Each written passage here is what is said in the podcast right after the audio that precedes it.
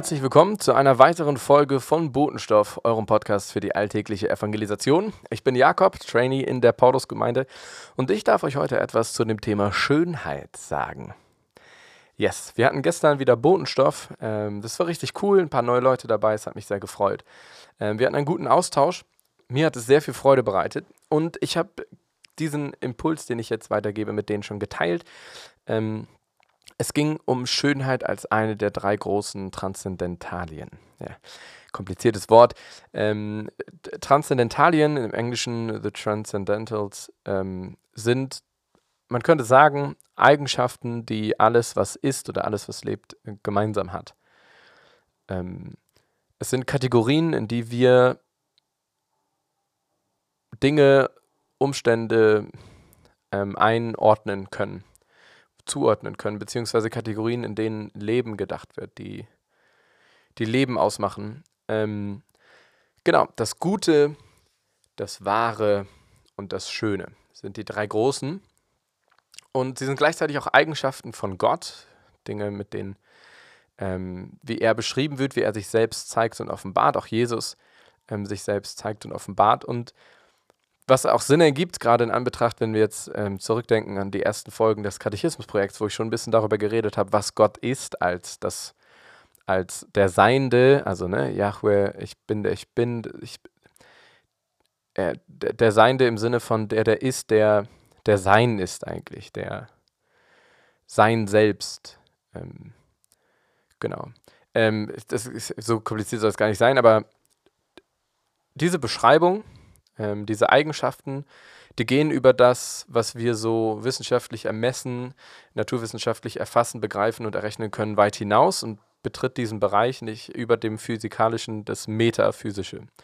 Und das sind Sachen, die ähm, sind unglaublich spannend, vor allem deswegen, weil wir Erfahrungen damit haben, wir alle so denken und das etwas ist, was wir alle teilen als Menschen. Ähm, genau, deswegen lasst es mich einfach kurz erklären ähm, ich starte mit dem Guten und den Wahren, ähm, gehe so ein bisschen darauf ein, was das bedeutet, was das ist, wie sich das zeigt. Und dann kommen wir zum Schönen und auch dann direkt, warum ich glaube, dass das Schöne etwas ist, womit wir beginnen sollten. Ähm, genau, der, der Kurz, der, die Kurzfassung des Inputs wäre, beginne mit dem Schönen.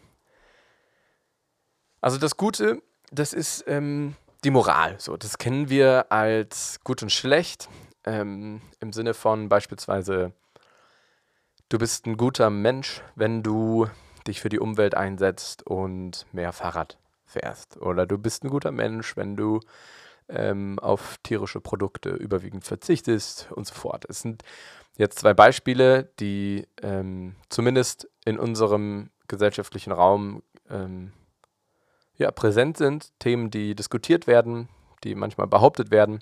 Unabhängig davon, ähm, wie man die beurteilen kann, und wie viel Wahrheit da nun endlich drinsteckt.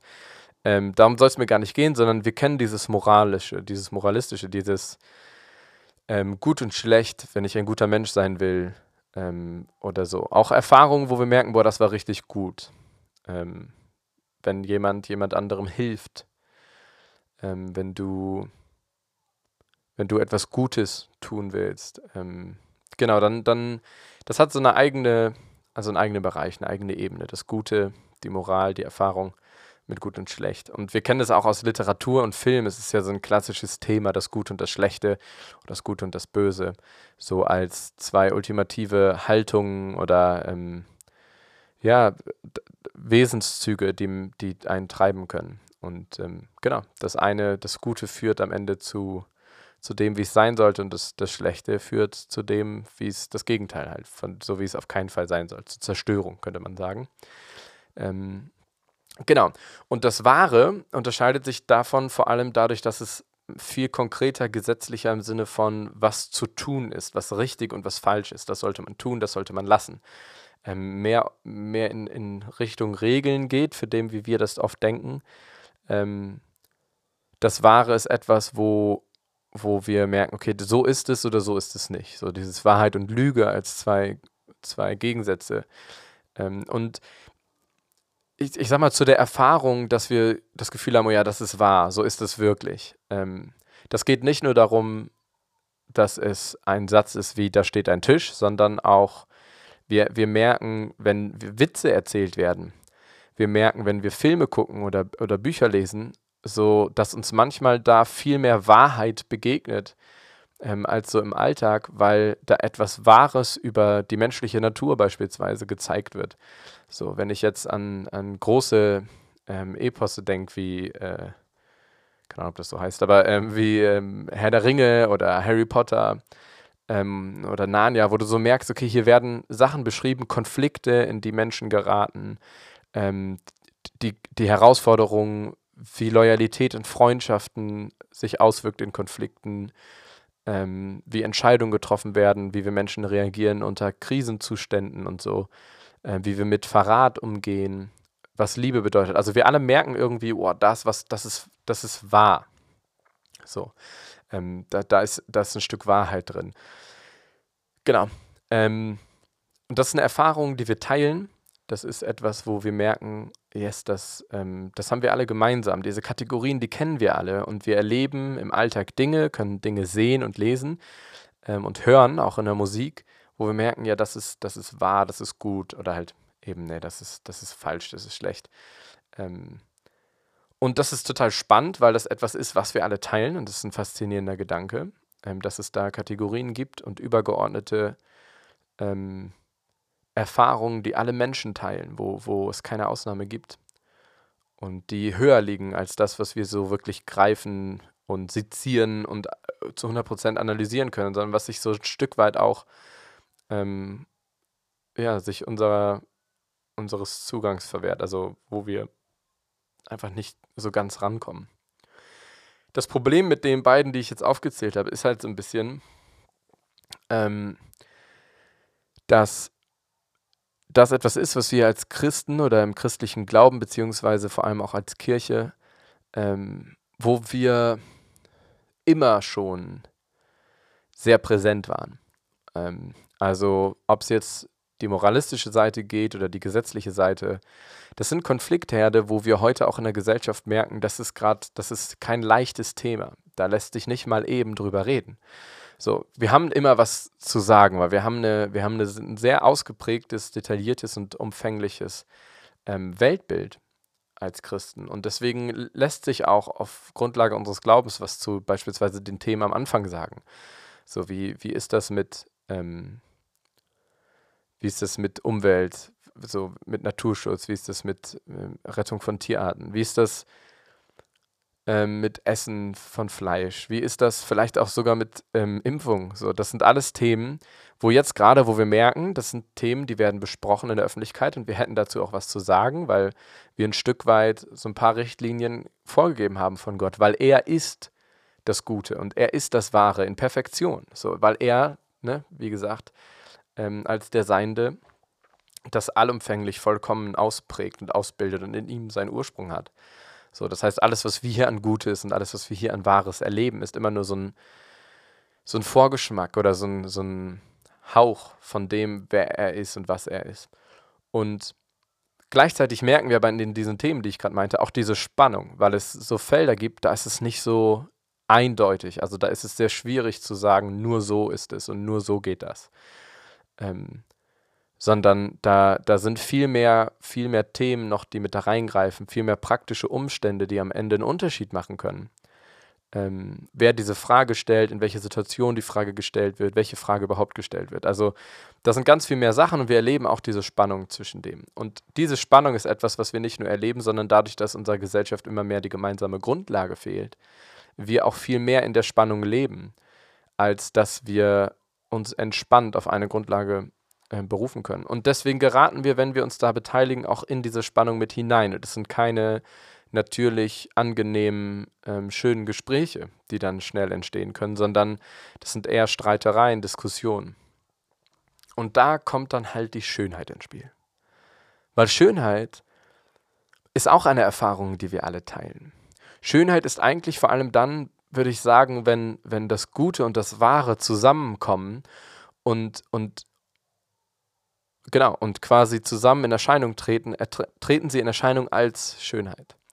So, in Schönheit steckt quasi das Wahre, in Schönheit steckt das Gute. So ganz praktisch, wenn wir sehen, wie Menschen anderen Menschen helfen. Wenn so, es gibt so Compilations auf YouTube oder so, wo es dann um Zivilcourage geht oder ähm, sonst irgendwas, wo wir merken, boah, ja, das ist total schön, wenn, wenn wir äh, miterleben dürfen, wie zwei erwachsene Männer einer alten Dame, die auf der Straße hingefallen ist mit Einkäufen, ähm, das ist ein ganz klassisches Beispiel, ähm, die hingehen, die ihr aufhelfen, ähm, die Taschen für sie tragen über die Straße und dann am Ende bis nach Hause. Ist das dann, ist das nicht einfach nur, wo wir sagen würden, ja, das ist etwas Gutes ähm, oder so, sondern dann merken wir, oh, das ist eigentlich voll, das berührt uns auf einer Ebene, wo man sagen könnte, das war schön, das war sehr schön, was die gemacht haben, das war schön mitzuerleben, weil das die ganze Situation hat sich zu etwas Schönem entwickelt. Und über Schönheit lässt sich viel schwieriger streiten. Ähm, und das nicht nur im Kontext von Auge des Betrachters, ja? also ob Schönheit jetzt subjekt oder objektiv ist. ist das ist nochmal ein ganz anderes Fass, das können wir heute leider nicht aufmachen. Ähm, die Frage, ob Schönheit im Auge des Betrachters liegt oder man doch einfach auch lernen kann, Schönheit in Dingen zu erkennen, weil sie objektiv schön sind. Ähm, aber wir teilen das. Wir teilen das, wenn wir Musik hören. Ähm, gibt es so Songs, gerade auch so Songs, die sich seit Jahrzehnten, für auch schon seit Jahrhunderten Musik, die sich erhält und die in Kultur weitergegeben wird, weil sie einen Wert hat, dann merken wir, wow, es ist schön.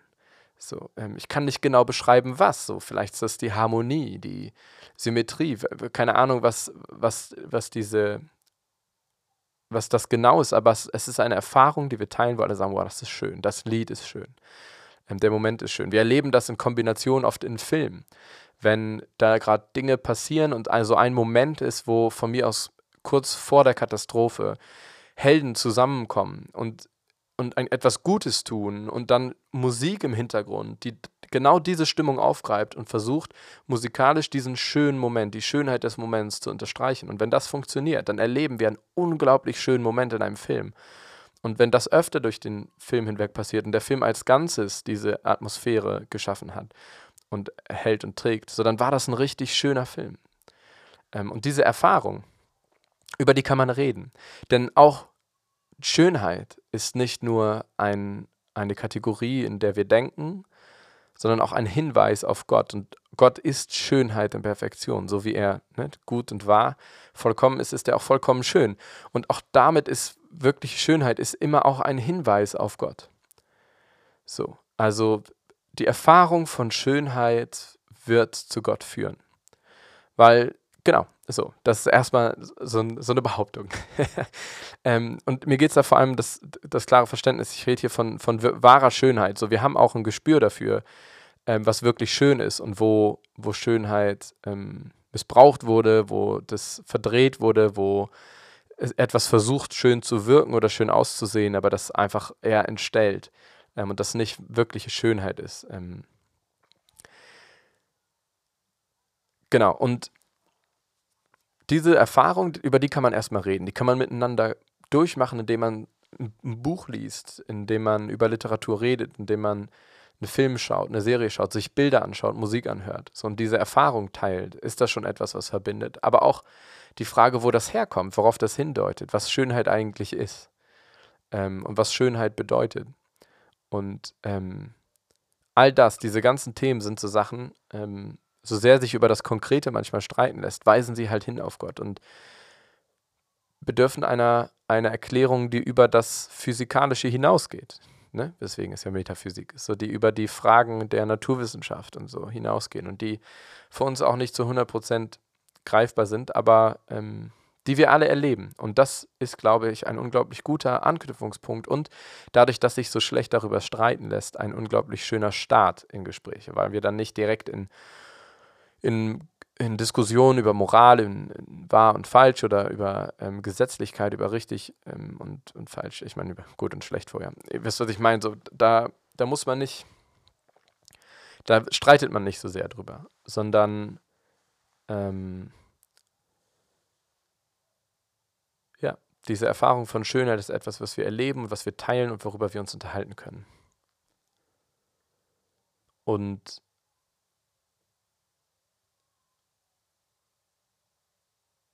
Yes.